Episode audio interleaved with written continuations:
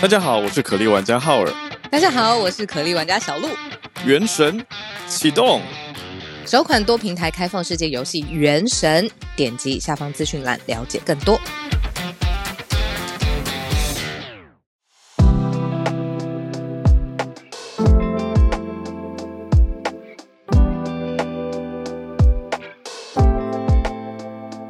小鹿早安，大家早安。好早安，大家早安！欢迎大家来到今天二月一号星期三的全球串联早安新闻。大家早呀！哦，发现两年前的今天，是不是？是不是两年前的今天，我们开始做早安新闻？是哎哎的雏形的雏形。哎，二月一号是二月一号吗？因为你的 Clubhouse 头像出现了一个红色气球，就是周年庆。这是不是我当初下载的时候，然后注册的时候，注册注册的时候，然后应该是二月三号吧，两天以后出。对对对对对，是二月三号。两天以后，二月一号是我，我想起来了，你一开始是 Elon Musk。对，而且你一开始是觉得厌恶。对啊，我觉得啊，什么东西？嗯，我觉得不是很完善，我觉得不会有人留下来。结果一开始是在。话真的不能说，就很多人留下来。对啊，谢谢留下来的大家。谢谢大家。对。嗯嗯，原来这个气球是这样。二二月一号是我下载的时候啦。嗯，对啊。哎，你看人生真的很特别。如果那个时候我没有下载这个 app，这两年如果你没有留下来，截然不同。对耶。对呀、啊，会完全不一样，就是只是那一个动作，就是哎，好奇来看一下什么东西。哦，对我来说的话，如果二月三号没有点进今日重点新闻的房间，哦，对对对，也不会有我们的节目。真的是，然后我就觉得很妙，人生当中就有这种，你可能是一秒钟，甚至是无意识的决定，然后但是让后面整个发展跟故事都完全不一样了。对。也不会有梁静茹跟阿信跑到 跑到我们当时的房间里面，对啊，很多奇妙的际遇哦。那今天呢，我们选到了一个社群题目，也算是嗯积极的改变现况吗？可以有有可能会有奇妙的际遇。我觉得这个是是很棒的，很棒，很正向，很适合早上一早跟大家分享的。对，接着去年出现了一个新的。概念跟名词嘛，叫做 quiet quitting，很多人翻成安静离职。它就是意思是上班的时候非常的消极啦，就是只做到最基础基础该做的事情，就 nothing more。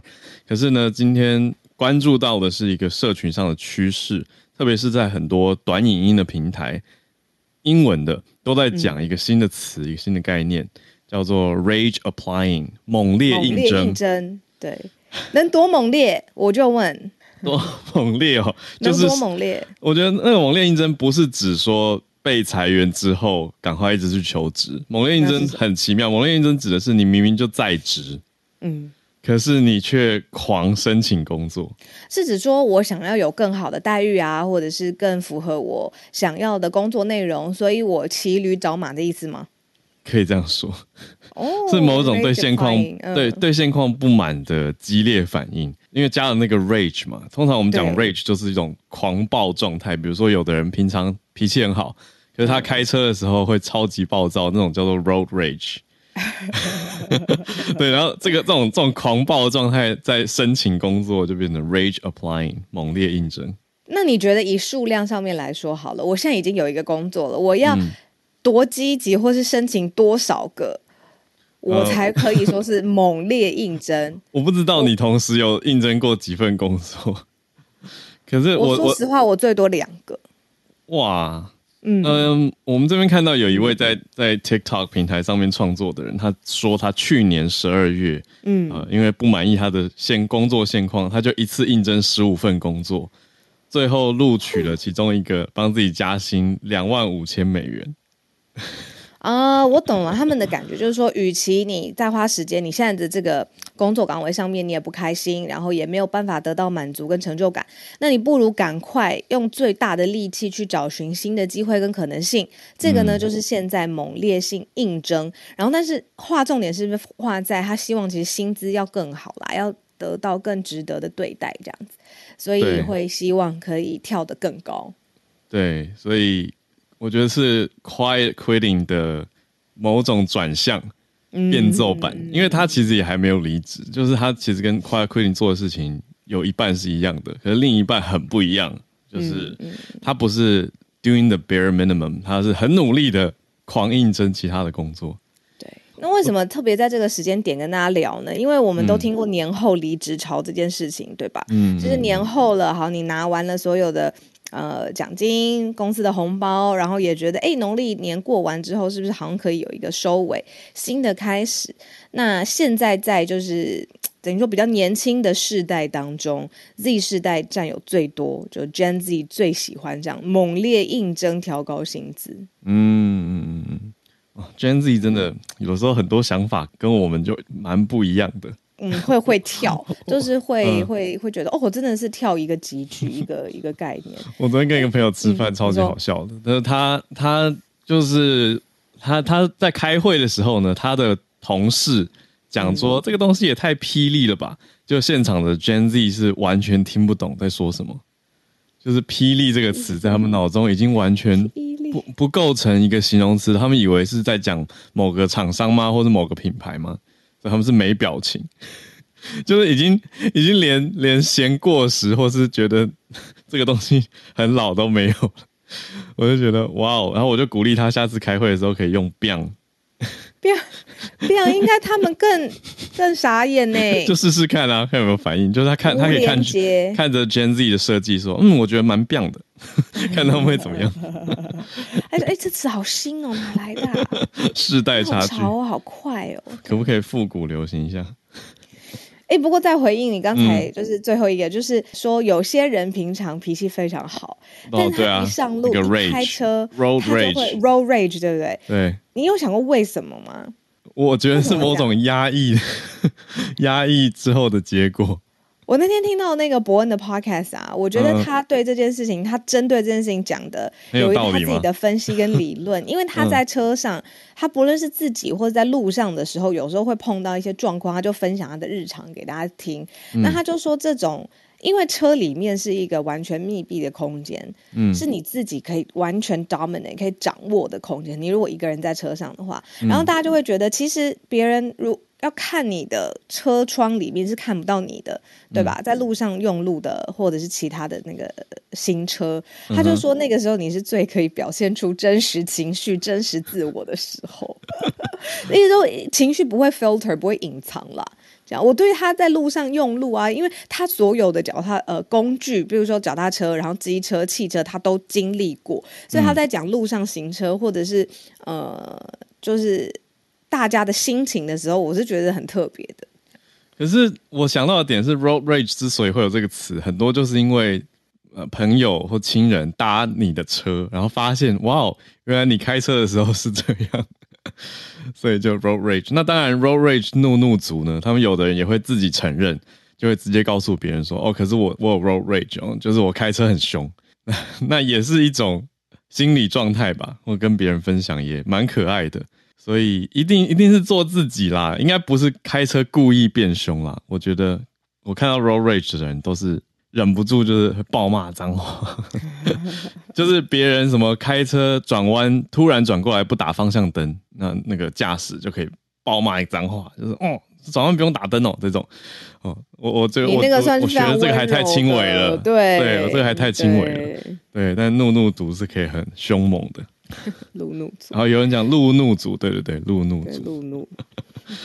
好，那好，大家这样。知道这个 Rage Applying 新的猛烈应征的风潮，不知道大家会不会想要加入呢？嗯，但我们现在来整理今天的四个题目。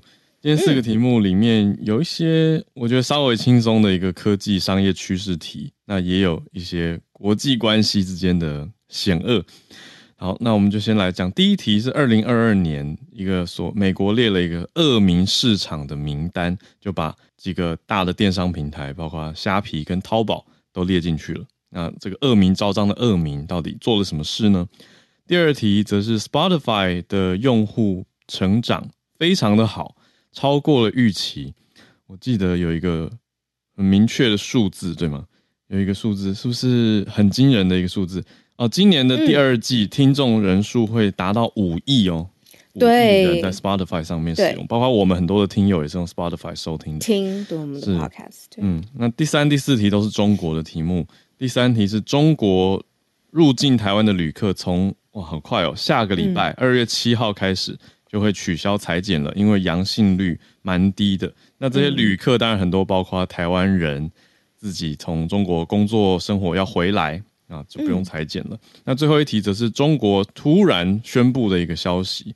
啊，影响了很多线上上课的留学生的权益，就是官方说要取消认证线上文凭、线上授课的文凭，对，就是有点突然呐、啊。那所以很多留学生就是在网络上爆炸开来。我们一起来讲这个事情。那先从恶名市场开始讲起，这个是什么东西？嗯，这是美国的贸易代表署，他们公布了在去年，就是二零二二年，那还是非常新的名单哦，就是在贸版呃贸仿仿冒跟盗版市场当中，嗯、呃最恶名昭彰的几个平台或者是企业，哦、嗯。对，所以它重点是花在仿冒跟盗版这件事情上面，而且呢是由戴奇他公布的。那他认为说，为什么要特别公布？因为他认为说，这样子做交易的方式跟平台，其实会损害美国的呃，比如说是劳工的经济安全啦，或者是大家就容易买到不好的东西。好，那他就公布了这个恶名市场的名单，除了企业之外，还有点名市场哦，就是到底是哪里，包括了中国、越南。印度、菲律宾在内，总共有十八个不同的国家。嗯，那当中他有提到的企业，包括了交易的平台上面，包括了微信，然后虾皮，还有淘宝，这些就是电子商务的平台也被点名这样子。哦，而且这这个公布之后，跟台湾是很有关系的，因为我们刚才不是提到虾皮也被列在恶名市场当中吗？嗯，因为主要就是他们内容报告也指出说，虾皮是有一些。假货数量太多了啦，但是呢，嗯、在公布这个消息的时候，他特别提到台湾虾皮跟越南虾皮，欸、嗯，他说呢是包括跟人有更好的互动，包括劳工方面，还有加强打假，就是去抓假货的这个工作做得特别好。所以他虽然指出了就是中国这个市场先点名整个大平台，对，然后虾皮这个平台有问题，可是旗下的台湾跟台湾跟越南的做的比较好的。对，没错。Oh. 那这个虽然有一些交易的现况在里面，但是他们也很关心，就是人权呐、啊、劳工工作的这个问题。那这个综合起来，如果仿冒啊，如果呃这种不实交易或者是盗版交易实在是太猖獗，这个市场被点名了，可以把它想象是美国贸易署的黑名单。嗯，他列出了一个等于三十三个呃实体的市场。那我们刚刚讲的几个是大家比较听过的知名的网络市场，三十九个。那两个加起来就是七十出头嘛，啊，七十二个市场，呃，当然完整名单我们不会在现在全部念完，可是我们刚列出来几个是大家听过的，虾皮、淘宝啊，除此之外，微信也被列点名了，还有速卖通等等，这些是电子商务的平台。那讲的主要是假货、仿冒、盗版，因为会破坏、损害美国劳工经济的安全，所以是用美国贸易代表署的名义直接来公布。这个名单，那这个名单公布以后有什么意义呢？就是说列出来，如果在上面发现有这些有害的行为的话，你可以跟美国贸易机构检举啦，大概是这个意思。当然，实务操作上你会觉得检举不完，可是美国意思是我们有关注到这样的情况，那列出来希望可以改善，是这样子的一个角度。对，那小鹿刚点出的那个，我觉得是其中特别特别的，就是哎，虾皮。整个可能有问题，可是特别还有点像表扬了 台湾虾皮跟越南虾皮的这种感觉，但整体当然是鼓励大家不要不要买卖假货啊。嗯，对啊，那一讲我在越南的市场真的看到很多假货，就实体的市场，欸、实体的，而且你这样回头想，以前台湾路边说不定现在还有，就是还是有一些那种假货啊，就很便宜的名牌。啊，或者是、就是、呃宝石，对啊，对不对？从哪里什么特别进口的宝石玉这种？对，对，那主要是它可能是黑市，或者是呃你不不明来源的，对，对。然后你你付钱买这东西，虽然觉得自己赚到便宜，可是这个你可能某种程度上资助了邪恶势力，嗯、或者是不良的势力，封闭的，对对对，没错。所以主要是这个问题了。好。就是我们今天看到的第一题，实体跟线上的这些假货被列入了恶名昭彰的市场。那来个第二题吧，这个商业趋势观察，Spotify 表现得这么好，我知道它一直很不错，可是没有想到用户成长这么的棒，要到五亿了。嗯，因为讲到刚才线上的这个行为啊，你就可以想象说，就是我们之前一直在讲的这个耳朵经济上面的爆发，其实大家是不是花更多的时间在听？呃，不论是音乐或是你喜欢的 podcast 的节目，那大家到底都在哪一个平台上面听？而且会用什么方式听呢？嗯、因为现在以影音来做对标比较的话，你如果不想要有广告，你如果不想要被打断，你如果觉得他希望要有更好的，比如说呃互动的功能啊、推荐啊、歌单啊，类似这种啊新的 feature，好了，嗯、你就会加入 Premium 嘛，就是你就花一点钱，有点像是订阅，但是成为享有更多功能的用户。那现在我们就特别来讲，就是 Spotify 这个是音乐的串流平台，它公布了去年第四季度非常非常近才刚刚结束的财报。他说呢，活跃用数跟他们定 Premium 的人数呢，都是超过市场上面最乐观的预期。那那这个预测呢，是 Spotify 官方他自己说的，到下一季，也就是在这一季的时候。他这个平台的听众将会达到五亿哇！那特别要讲的是 Premium 方案的订户，就是在去年第四季的时候呢，是一口气成长了百分之十四哦，有两亿五百万人是愿意花一笔钱去成为 Spotify 的 Premium 的订户的。嗯、那因为这样子，他愿意花一笔钱，所以呢，Premium 的方案的订户，它是带来营收有大概两亿七百。Sorry，有带来呃，我看一下，Premium 的营收是有带来优于分析师的预期的。嗯，来看到一下，季营收哦，三十一亿欧元，大概是新台币一千零一十一亿。嗯，对，而且是单季而已哦。对，看到主要到底是哪里来的听友呢？呃，听众呢？是印度还有印尼这些人口大国，有蛮多人在过去这几季加入到 Spotify，嗯，不管是成为用户也好，或者是甚至成为了 Premium 的订户，嗯，数字都是相当可观的，嗯，那就预期今年会更好，会更多人开始听 Spotify。那也很好啊，对我们来说是 很好的消息，打开大市场，更多人有机会听到我们。嗯，哎，讲到这个，sorry，我岔开，忽然间聊一句，我昨天晚上收到，我们是不是收到一个？对，哦，对对对，好的，我觉得很酷，好好。我们又在开会，对，我觉得非常酷，诶，可以到时候下了节目再来聊一下，跟欧洲马德里有关的，也跟节目有关。等我们确定再跟呃听众跟大家分享聊一下，没错。那我刚同时，哎、欸嗯欸，你先说。我是想说，我同时查了 YouTube 的用户数，因为我想说拿声音跟影音对比。对、哦、对啊，YouTube 的用户有二十一亿，就是 Spotify 预计这个今年好数字的又四倍了。你啊，影影音的人真的还是看影音的人可能还是多吧，大于听声音的人。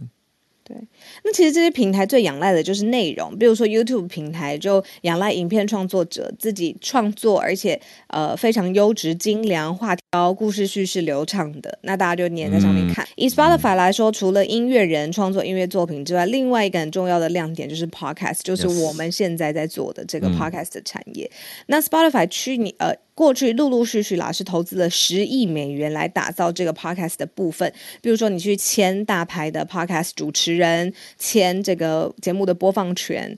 那现在呢，已经有四百多万集的节目在这个平台上面了。但是呢，嗯、这个事情怎么说，必须把这个高额投资对。投资的这个获利时间点必须拉长来看，因为现在分析说这个部分的高额投资其实有点损害到 Spotify 的毛利啊。当然啦，嗯、这个对啊，你投资当然就是你的这个 margin 会下降。对对对，而且连带这一题的尾巴呢，消新闻消息也提到说，Spotify 上个礼拜宣布裁员六百人。接下来这后面实在是有一点觉得，哎，不是越来越多人听了吗？不是越来越多人订阅了吗？这听起来整个公司平台很赚钱啊。那还是要裁六百个人来做什么呢？控制营运支出，因为去年的营运控管他们认为不够好，就是支出，特别是人事支出的增加速度是营收的两倍，所以这是一个很无奈，但是照他们的理性判断跟数据分析，最后做出来的决策。嗯。好，这些科技平台的不容易。那我们再来下一个题目，看到是跟台湾密切相关，嗯、应该说就是台湾的新规定，从下个礼拜开始，二月七号就不用再裁剪从中国入境台湾的旅客了。对。呃，因为我最近有呃，就是台湾朋友，但是他们在中国生活非常长一段时间，嗯、然后这是他们可能三年四年来第一次回到台湾。那我就发现哦，他们在整个进到台湾跟回到中国，就是他们可能要回去工作的路程上，包括怎么裁剪、怎么去做核酸检验，他们到现在还是做核酸。嗯、他们说他们自己每天都要去查那个法规的变动哦，所以现在算是拍板定案了。现在说是从二月七号开始抵达时间来算，对航班抵达时间来算，取消了中国入境的旅客需要裁剪。嗯，那另外，我我们有听友在金门，他时不时会跟我们分享一些消息。那这次的适用范围也包括小三通，嗯的金门马祖春节专案裁剪，这个也一起取消。那他有说，就是啊，到底是为什么会取消这个中国来台旅客的采检呢？他就是说，主要就是去看说，现在这个嗯，每一天哦，中国来台旅客的采检阳性率已经大幅的下降了，从每天的百分之二十五下降到百分之二，然后是处于低点的。嗯、然后发现里面呢，定序监测的结果是 BA five 跟 BA seven 为主，这样子、嗯、没有侦测到新的变异株，所以才做了这个嗯决策，就这。这次是全面取消，以前是说你到了机场要去做一个口水 PCR 嘛，就那个 PCR，对对对，那个取消了。那之前说你要四十八小时 PCR 或者二十四小时内抗原的，现在也一起取消，对，是真的全面都没有了。对，经过了今年初嘛，嗯、今年初开始有一些政策，呃，有一些调整。那今年初是说北京、上海、成都、厦门这四个直航点啊，还有金马。嗯刚刚讲的那个春节专案入境的时候，嗯、还是要拖一 PCR，可是现在就是二月七号开始，对，观察了这些时间之后，确定说不用，所以是应该说大大的便利了回台的亲朋好友吧？对，这样说，嗯，但是如果是其他外国来从中国转机经过台湾，然后要入境的，应该说，嗯嗯，对，转机中国经过要要入境台湾的，他们也得到了这个便利，对啊、嗯。二月七号是表定航班抵台的时间哦，所以不是诶，怎么二月一七号哪一个是，比如说什么零点零零开分开始，不是不是，就是看你。如果你是零点零零分开始抵达的，对，那就是那个时候开始。对对对，就就不用裁剪了。嗯、好，今天最后一个题目，继续再讲一个跟中国相关的题目。嗯、我看了还蛮觉得，哎，真的是有一种突然的感觉。嗯，我会觉得说，那对于之前已经投入的人来说，会有点更更感同身受吧，就是会觉得、嗯、啊，对啊，因为我我自己做线上教学嘛，也在线上上课啊，所以这个题目会很有感。就线上留学生，我们简单用这个词讲好了，大家比较听得懂吗？就是说你，你你你是本地人，可是你在线上上着外国的学校，外国、嗯、要准备拿外国的文凭，不管你拿学士、拿硕士、拿甚至博士。现在中国政府是在前两天二十八号宣布说不不会特别认可，所以就呼吁这些本来应该在国外实体上课的留学生赶快出国回去校园生活。啊，他们之前也想啊，对吧？也想要赶快，或者是他就是工作生活的安排上面，他必须要采用线上的这个方法。那所以线上是对他们来说的一个解套。嗯，对。那他突然宣布，嗯，发布单位是中国教育部的留学服务中心发布了公告，说不认可从今年的春季班，就是南半球的秋季班，还有之后的线上跨境授课文凭。可是问题是，这个它有点像说现在才公布最新的这个学期开始不认了。可是很多人已经做好这个学期的安排，安排跟你说住宿生活。安顿好都要提早很久的，对，啊、对，那好像有这种突然叫你赶快出去的这个感觉，所以在呃很多论坛，包括微博等等，就很多人大抱怨，就说本来规划早就好了，可是现在签证没有办，房子也还没租，租不起，然后课程都注册好了，怎么办？对啊，对啊。客观的要考虑一下。要说什么十天就开学了，收到这样一则公告，有考虑过这么多留学生的感受吗？嗯，现在哪来的时间拿签证？对啊，保险也没买。如果要发，你发早发几个月也不会是这样子的情况。还有人说大使馆要提供我们住宿吗？这个实在是好悲伤哦。对啊，对啊，时间点的问题太晚了，而且美国大学已经开学一个礼拜了。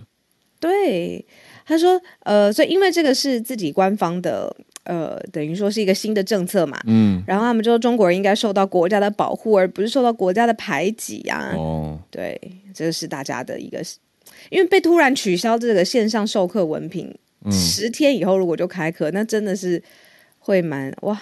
对啊，可是。这些留学生突然好像蛮 蛮求助无门的，因为这样网络上骂完以后，好像还是得照做。对啊，哇，这个很无奈。我可以补充一下台湾这边，台湾这边呃，教育部是本来就有说，教育部的角度不会去认可线上获取的嗯海外学历，嗯。嗯，几乎几乎是以教育部的角度是不去认的，所以早就已经公告好了。那去读的人自己有心理准备。嗯、可是他的角度是说，各个任用单位，比如说公司或学校，嗯、如果要找一个讲师或者找一个员工，那要不要认他的学历，是由这个单位自己决定。嗯嗯嗯嗯，懂懂懂，就是台湾方面，你感觉上就蛮弹性的。对，应该说这个是早早就已经争议过了，所以后来定案了，所以没有这种突然改变的状况，大家就不会有什么大反弹嘛。那、嗯、可是在中国，这个真的是蛮突然的，尤其是人家已经开学一个礼拜，然后说：“ 哎、欸，你这学期我们不算哦，你要在不能线上海外实体哦。”对啊，就啊，真的得立刻飞耶！如果为了那个文凭真的很重要的话，但是一定这一切要至少对，至少你这学期要落地到那边。好，这是我们今天的四题盘点题，准备八点三十分要进今天的 SMC 早科学的时间。那后面小鹿要忙工作，对工作，但是我在旁边说话，我来听那个 Senei，所以我会静静的听，跟我们在一起，安静的听。对，All right，Senei 早，我看到 Senei 已经在了。我们的 Science Media Center 的执行长 Senei，每个礼拜三早上来跟我们分享科学新闻。大家早安，早安，早安，好好早，好早安，小鹿早安，新年快乐，新年快乐，新年快乐，新年快乐。对，今天要跟大家分享的是一篇昨天才发表的研究，嗯，然后这个研究呢是呃澳洲的科廷大学的科学家，他们发表在太平洋保护生物学的期刊上面。嗯，那这篇研究呢的呃主题是呃去重整过去的。呃，其他二十年来的研究，就是研究放烟火它会怎么影响野生动物。这种整理型的研究是不是有一个专门的名字？对，它叫做，就是中文大家会说它是回顾性的研究.然后或是大家会直接讲它是 review paper。然后做一个 review。对，所以其实 review paper 它在呃学术上，很多时候如果你想要很快速的知道这个议题，那你找一篇最新的 review paper，、哦啊、你就会知道、嗯、哦，这个人整理。只是这个整理通常还是会有一个主旨跟立场，嗯，对。然后但是比较好的 paper，他他就会把呃正反的呃证据啊都放在里面，这样子。嗯、对，那这样子的研究通常不会有一个单一的研究方法，它其实就是整理。嗯嗯，那他，但是他会提出一个呃新的见解。那这个研究，其实我觉得他最呃新的见解是他的建议，但他的研究证据，他其实发现，嗯、呃，放烟火的噪音跟强光，就是这个瞬间虽然很短暂，嗯、对我们来说就是烟火般的一瞬间这样。对，但是它可能会呃影响野生动物长期的生存。或是呃影响到它们的行为，或甚至是族群的数量，这样。哇，烟火，对啊，我们我们会可以知道，烟火当然是瞬间璀璨，非常的光辉耀眼，对那一定会有一些影响。可是研究出来发现是什么样确切的影响？对，我也是看这篇论文才知道说，说其实过去二十年这一类的研究已经累积到一定的程度，这样。嗯、那我那时候想，为什么要？怎么会想到去研究这个？嗯，那想想，其实我们用烟火来庆祝任何一种节庆，其实有非常久的时间，就就像放鞭炮这种。哦、对，它对它其实在历史上，人类历史上其实很长了。嗯，那这些呃瞬时的强光跟噪音，对野生动物来说，第一个就是会有很强烈的惊吓。嗯，那我们有的时候在，尤其住在都市里，我们会感受不到身边可能其实有野生动物。但事实上，大家如果去想一零一放烟火，嗯、旁边是有象山的哦，对，然后会有很多人在象山看烟火，对，嗯。那像这个研究，它其中一个有提到是在二零二一年的西班牙。嗯，那西班牙二零二一年发表这篇研究，他他就提到说，在西班牙的四月到五月，其实是一整段有会有节庆的时间。嗯，那庆祝节庆的其中一个方法就是放烟火。嗯，他们就去研究在西班牙的家麻雀，这些麻雀呢，在四五月刚好就是繁殖期间。嗯，所以研究就比较有一些乡镇它是会放烟火的，有一些乡镇是比较没有庆祝的的活动，也就比较没有放烟火。嗯，他们就比较这两种。呃，乡镇的麻雀家麻雀的数量，就发现有放烟火的乡镇，家麻雀的数量很显著的就比较少。嗯，那他们不只有呃比较同时间不同地区，他们还比较同一个地区的不同时间。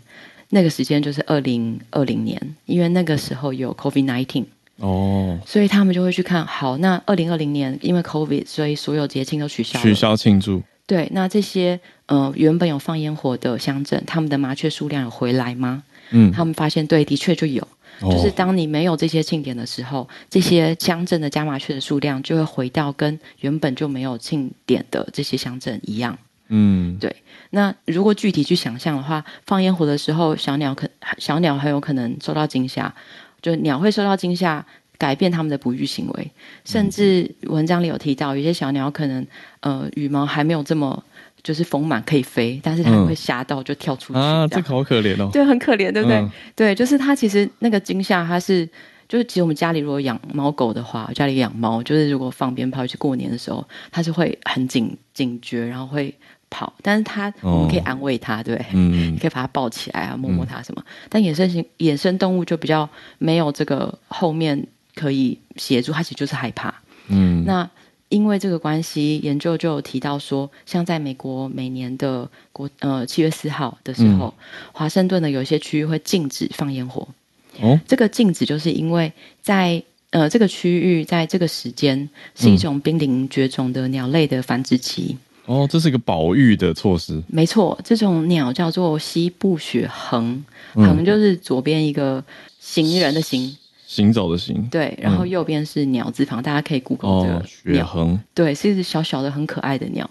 嗯，那这个鸟在这个时候刚好是繁殖期，所以如果放鞭炮的话，会发现会对它们的已经濒临绝种的数量有更大的威胁。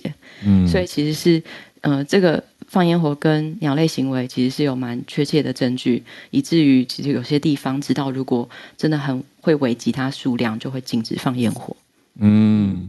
对，是一个保育措施，因为那边已经快要濒临绝种了，所以更不能吓他们。没错，这样的意思。对，那我们刚刚讲到现在都是在研究鸟类，是吗？对对，就是这呃，现在看起来真的比较多，就是至少在这个 review paper 里面，嗯、大部分都是鸟类。大家会想到，就是呃，鸟有时候它会突然一群就飞起来。对，就是要吓到飞起来。那种画面，对，鸟的视觉跟听觉其实很敏锐，它的风吹草动都会侦测到。那就不要讲烟火了，这样。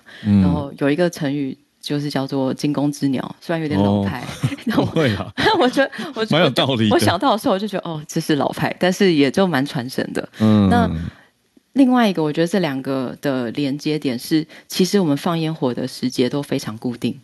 我们不会突然没事就跑去放烟火。嗯，真的吗？我觉得 会吗？因为我觉得河堤边常常莫名其妙的 就会有烟火的那个残留物，对对对。但如果大规模的放烟火，例如说像呃跨年，是全世界虽然不同时区，但全世界在这个时候就是会放烟火，就是它跟人类这个固定的庆典其实是非常有关系的。然后如果刚好固定那个时间就是鸟类的繁殖期或哺育期，那影响就会很大。哦，那除了鸟类，研究有发现，像智利的海狮，嗯，在新年烟火期间也是哺育期，嗯、那放烟火的时候，他们的行为就被记录到会改变。例如说，他们会在放烟火的时间就突然就很安静，他们本来会发出一些声音，哦，然后有一些呃其他的行为，或是甚至就会直接离开那个区域。哇！不过他们因为对于那个繁殖地是很很固着的，所以他们在二十四小时可能就会回来，嗯、但他就是会把、哦、被打断这样。会有。行为变化就对了。对，所以这个影响其实如果是是这样子的话，是巨大的这样。嗯，不过如果不是繁殖期，那对野生动物的长期影响是什么呢？这个就比较少研究。虽然研究者有去做一些实验，知道说，例如说鸟类，他们在受到这种惊吓的时候，例如心跳会变快，会变得很快很快，砰砰砰变很快。嗯，那变很快的时候，它其实就是耗费能量。那大家可以想，如果今天它是候鸟哈，它要飞非常非常长的距离。嗯，它如果在这个过程中有受到很多类似这样的惊吓，就会影响到它飞行的能力。哦，那但是这样研究非常难做，所以这个生理反应、惊吓生理反应虽然是确定的，嗯，可是到底对野生动物这种呃长期的研究其实是很难做，所以其实是缺乏的。嗯。那嗯，那有没有什么比较积极的结论可以 让我们去改变？是少放一点烟火，我觉得应该是一个好的方向。对，但对这你讲到，就这个就是这篇研究刚刚最先提到，就他他有一个新的，就是他有一个算是他的见解，但我觉得比较像建议。嗯、他说，其实人类有没有可能发挥我们的创造力？就我们其实是最有创创造力的生物。那我们有没有可能用其他的方式替代？就我们还是庆祝。但例如说，我们用呃镭射，像呃，就是比较稍微安静一点，嗯、然后呃，它的瞬间的那个强光跟噪音没有这么强的，嗯嗯，嗯，那我们有没有可能发明像这样的东西来庆祝？那我觉得这个还蛮考验人类智慧，但是那我觉得有机会，因为我想到的是鞭炮变少这件事情，对，鞭炮真的有变少，虽然现在还是有人在放啦。对对，我也觉得有。然后还有环保鞭炮，就是环保鞭炮声音比较小，然后它也放的时间就是也比较快就放完。对，所以我觉得是有机会的，只是有有没有够多人有意识到说，哦，原来我的我的这个快乐的行为，它其实是跟影响到一些，对，它其实跟生命是其他生命是联动的。嗯，那我觉得有这样的想法，也许就会有人起身去做一些什么改变，这样。然后，嗯，对啊，我觉得这个。算是新年，除了我们现在这个这个每一个人风风火火开始，就还是会想到、嗯、哦，身边还是有其他的生物跟我们其实是一起生活着这样。嗯，哇，真的，我觉得不只是这些野生动物会惊掉，其实我们自己有时候也会突然听到 很大声的鞭炮或什么，也会吓一跳啊。对对对，喇叭声之类的。没错，就是声音，它其实它是。很多行行为实验就会去做声音跟某一个行为的这种 condition 的 behavior，就是他去做他的那叫什么制约行为。所以声音本来就是一个很强的刺激。嗯，那这个刺激其实它对对人啦，其实也是可能会有一些听力上啊、情绪上的影响。对啊。嗯嗯，哇，谢谢 Snape 分享这个回顾型的研究。好，谢谢大家，谢谢 Howard。谢谢，谢谢我们今天 SMC 早科学 Science Media Center 每个礼拜三带来的科学新闻的时间。那我们接着就进到全球串联的时间，来看看今天的听友们有没有特别关注的消息想要跟大家分享的。我看到叶老师这个一马当先，老师早安，早，哈喽，早，自然科学相关的。对，今天跟大家分享一个蛮有意思的研究，就是。我是没去过日本，但是去过日本奈良的朋友应该都会喂过当地的鹿。嗯，那这些鹿其实他们是受到保护的，因为他们被认为是神的使者。哦，对，那这些鹿我听过不少朋友分享过，说这些鹿有一些很有趣的行为，像比方说你买的东西要喂它，如果藏在背后的话，事实上会有鹿从背后把你的袋子咬破。对，我听去过的朋友讲，那些鹿感觉非常的精明，而且蛮贪吃的。对，那最近他们就是日本的这个福岛大学的研究啊，他们研究了这个奈良公园的鹿跟其他地方的鹿，结果发现说呢，嗯、这些鹿因为他们已经受到奈良公园的鹿已经受保护，大概有超过一千年了。哇！结果他们的基因型呢，跟日本其他地方的鹿的基因型是不一样的。哦。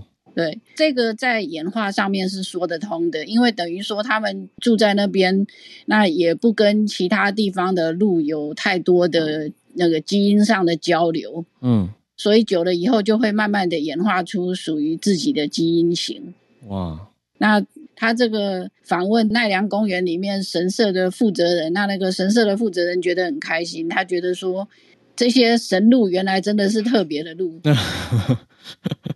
就是变得不一样。可是这这其中会不会有包括说，也因为文化风俗还有人类行为，所以改变某种程度上影响，就是这个上面有有一种介入的问题。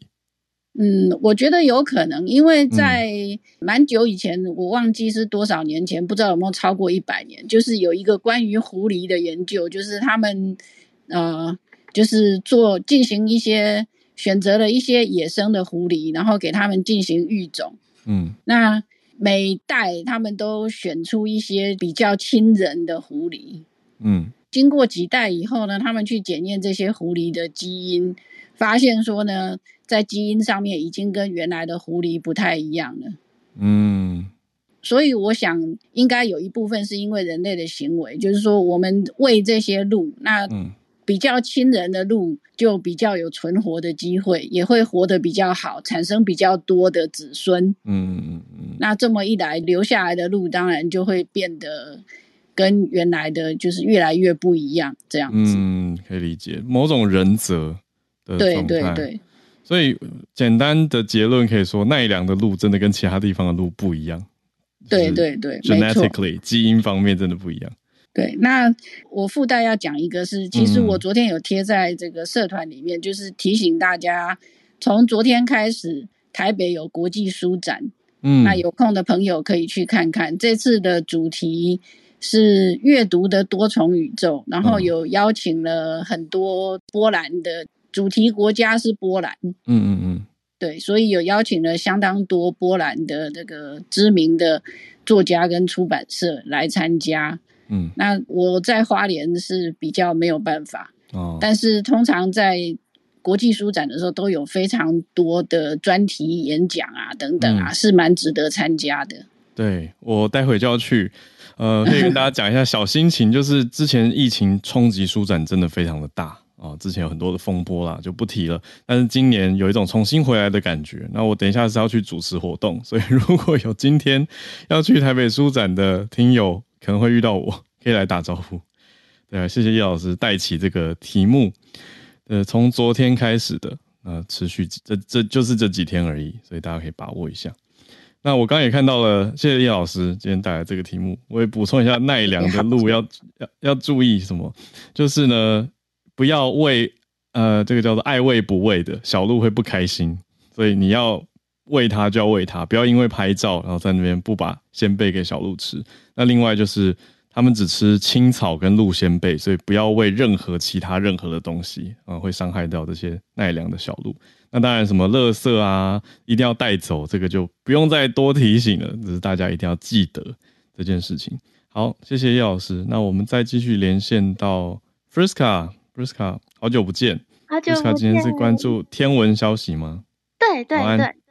早安早安，我今天要跟大家分享的新闻是，就今天晚上有一颗叫做 C slash twenty twenty two E three ZTF 的彗星会达到它的最大亮度，那就是我照片上的这一颗绿色彗星。嗯、那它是一颗。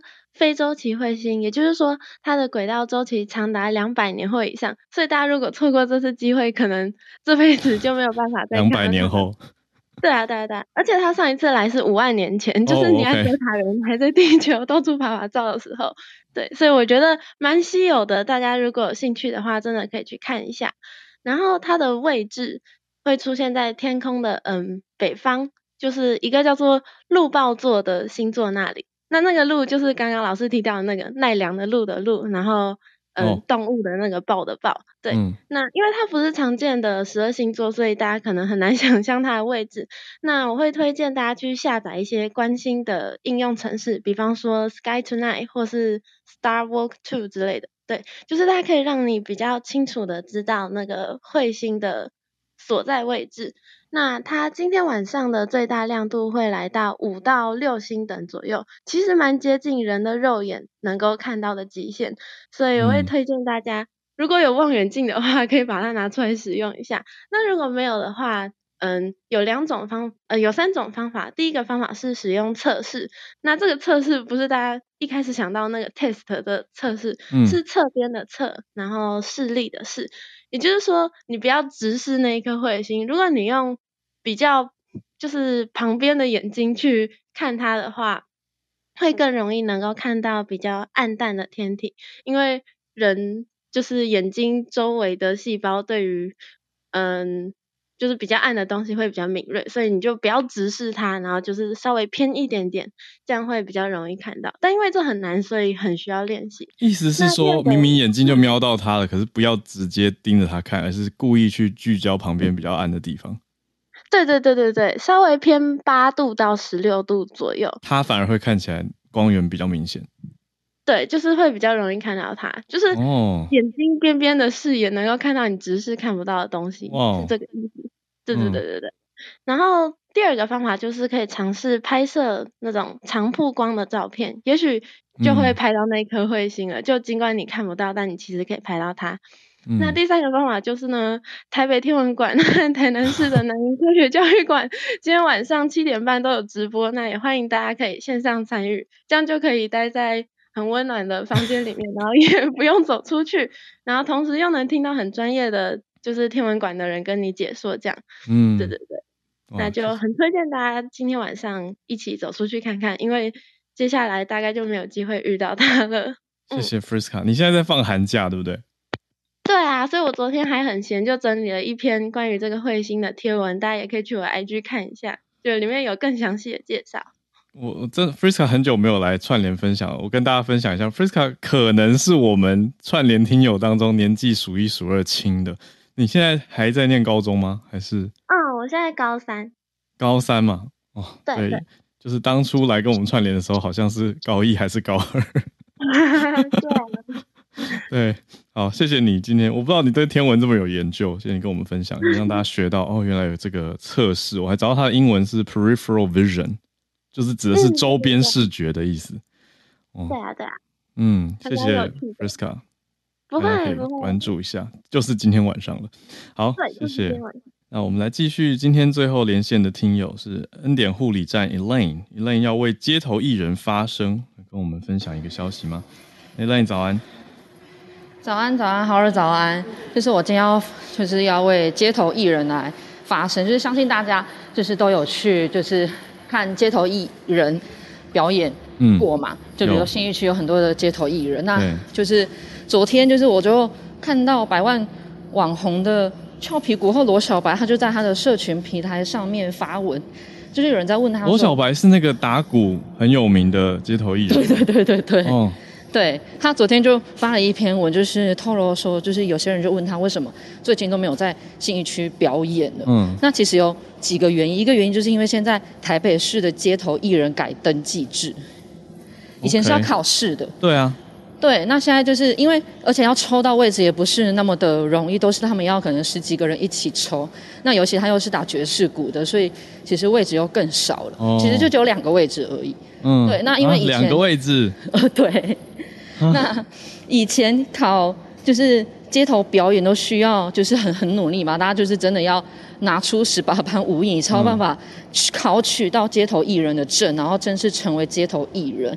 而且每一个地区也有属于每一个地区的街头艺人证，所以因此其实台湾各地有许许多多的很优秀的街头艺人。那其实到了二零二一年的三月。台北市的街头艺人证照制度从考试制改为登记制，嗯、你只要上文化局的网站登记成为街头艺人，然后再缴交两百元，你就可以拿到街头艺人的证照了。这样不是会太泛滥吗？对，现在就变成很泛滥，就是大家觉得哦，成为街头艺人门槛很低，甚至就有人跟他讲说，有些人登记就是登记好玩的，没有要表演。嗯，所以就变成很多的很热忱的表演者，他们没有办法去抢到位置，反而就是有些人他就是登登记了之后，他们也要表演，可是那个位置都空在那里了。哇！对，因为他们文化局也不会有人去查说，哎，这个时段是不是真的有人在那里表演？这很浪费哎，其实。对，到了现场才发现，哎，其实那里根本就是没有人要。空着啊。对，就空在那里，而且之后全台各地也陆续跟进。哦，对，那当时他们会改为登记制的原因是，当时的台北市文化局的副局长陈玉勋在当时就说，因为其实现在的街头展演已经成为了一个风气了，他们想要觉得对于街头表演艺术有热情的人，或者是有这方面专业的民众都可以来申请，可是发现有有有一些的 bug，这个更改的机制如果想要让更多人可以成为街头艺人，那其实。街头艺人的专业在哪里呢？嗯，如果只是为了线上作业方便的话，嗯，其实我觉得可以有更好的做法。嗯嗯嗯。那第二个就是，一般在外面申请场地都需要费用的，可是他们现在呃街头艺人登记的这个场地的时候，他们也要用，他就。嗯就就这样子，因为一般外面你可能申请场地，你没有要用，你可能退掉这个场地，在一定的时间之内可能不用钱，那超过这个时间之后，你可能需要着收一点的费用。嗯，那我可以明白，就是街头艺人申请场地后没有去表演不收费，就是我可以理解。但是你空一个时间跟地点在那里，也没有办法有人去递补。最后的结、就是、对，可不可以有一个递补机制，对不对？对，最后的结果就是想要表演的街头艺人，他没有时间跟地点来表演。嗯、那如果是以这个为生的街头艺人的话，对他们来讲，我觉得非常的不公平。嗯，对。那我看到罗小白他贴出来的问题点是说，有一些去登记的人看起来好像不是真的表演者。对，他是他是用好像啦，疑似不确定。对，然后我看到底下有留言，就是提到说。呃，昨天晚上好像文化局已经把那些人给删除掉了。OK，就有点问题的，对，看起来有点疑似有问题的登记者。对，所以希望大家可以就是搜寻罗小白的 IG 或者是 Facebook，他都有这个贴文，然后希望大家可以为他们发声这样子。嗯，哇，这是一般大众我觉得比较不会注意到的事情，因为我们只会接触到，我们是观众嘛，我们就看到街头艺人啊表演很精彩，然后偶尔遇到就是觉得哇超强很喜欢的。就很就会追踪他或什么，可是没有意识到他背后的机制是这个样子，所以谢谢 Elaine 也来转发了这个罗小白带来的消息。好，那我们今天最后最后连线到 Joey 关注影视串流的消息吗？Joey 早安，Hello，大家早安。好，今天换了个麦，不知道声音清不清楚？还蛮好的，还蛮好的，好，太好了。嗯、呃，时间比较短，我迅速讲。呃，接续刚刚提到的 Spotify 用户超过预期哦，其实影视部分的串流平台最近也有一个有趣的现象，就是整体而言，大家都说这个成长似乎有起来，可是包含英国还有北美的一些国家的数据显示，圣诞节短暂冲起来的订阅潮，最近正在快速掉下来，嗯、就是大家太快了吧？才过了一个月。没错，就圣诞节看一下就准备取消掉了。哦，那这些东西再加上之前跟大家分享到的串流平台开始增加的这个 fast 还有 past 这种增加广告的模式，造成了另一个危机。不知道大家有没有印象？二零零七年跟二零零八年的时候，好莱坞曾经发生过一个编剧大罢工的一个状况，导致于当年很多包含就是喜剧、脱口秀、电视剧、电影都会出现一些。编剧内容没有没有写什么东西的情况，嗯、那二零二三年预期也会再发生一次。嗯、那这件事情会牵涉到什么？之前那一次其实是包含讨论到说，如果一个节目它首次播放完之后还有重播，还做成 DVD，那编剧的酬劳怎么算？你只付固定的吗？嗯、那这是不是有问题？那串流开始之后的这件事情，他们的合约。在对工会而言是没有保障到编剧的权益的，所以近期其实一直都有这个讨论的声浪。那最近最近其实这个声音又更明显了，因为包含到可能 AI 的进步，包含到最近这个演员甚至于可以用 AI 来补拍，他可能就不用真的过来。那这样编剧相关的酬劳可能又会变得更复杂。所以最近这个声浪在讨论说，虽然是年初，可是可预见的未来可能会因为这些各种的技术进步。导致于编剧的这个谈判更加的困难，所以可能会今年发生一些有趣的事情，值得大家注意。今天简短分享到这边，谢谢，谢谢 Joey。我觉得我可以跟大家补充一下，用影视相关厂商，我算是影视的口译翻译厂商嘛。呃，我的认知的了解，就是编剧这个角色在影视圈里面很特别，他非常的重要，可是他不是主要筹钱跟处理钱的人。就就跟演员有点像吧，可是他又不在幕前，所以很多人是根本脑海中没有编剧的。我讲实在一点就是这样子。那我讲直接的话，钱就是导演跟制片在管了，对，然后编剧的分润就成为了这当中的一个某种容易被遗忘的缺口。好，那现在 Joey 讲的就是编剧的反动吗？或者说抗议，也希望能够有更公平的对待。因为讲实在一点，有点像你出书如果卖得很好，作家不是会分版税吗？可是对编剧来说，如果影视作品大成功爆红，好像没有一个很绝对相应的福利补偿机制，我觉得是这个问题。对，所以这个还有待影视圈再去想办法解决。特别是我们眼中已经认为比较制度的好莱坞，其实这方面还是有很多待解之之急之之题要去解。那就看看今年，就会看说有趣的事情，我觉得有点害怕，我不想看到很多空洞的剧啊。对，所以我们还是希望它是往好的方向走。那时间来到八点五十九分，也是我们今天早安新闻的结尾。总之，谢谢大家啊，谢谢今天早科学室内的科学新闻分享，关于烟火、噪音、强光的这些影响野生动物。那叶老师讲的奈良的鹿，还有国际书展，那 Friska 跟我们分享今天晚上可以去看很偏亮的流星，还有 Elaine 今天分享街头艺人的制度可以注意的地方，Joey 的影视消息，谢谢大家。我们一起度过很丰富的小周末，星期三，我们明天早上八点会是小鹿跟大家串联。那我礼拜五会回来。好，我觉得大家可以期待一下。但反正不管怎么样，本来就应该每天继续跟我们串联。所以明天早上八点再回到早安新闻。我们下次见，大家拜拜。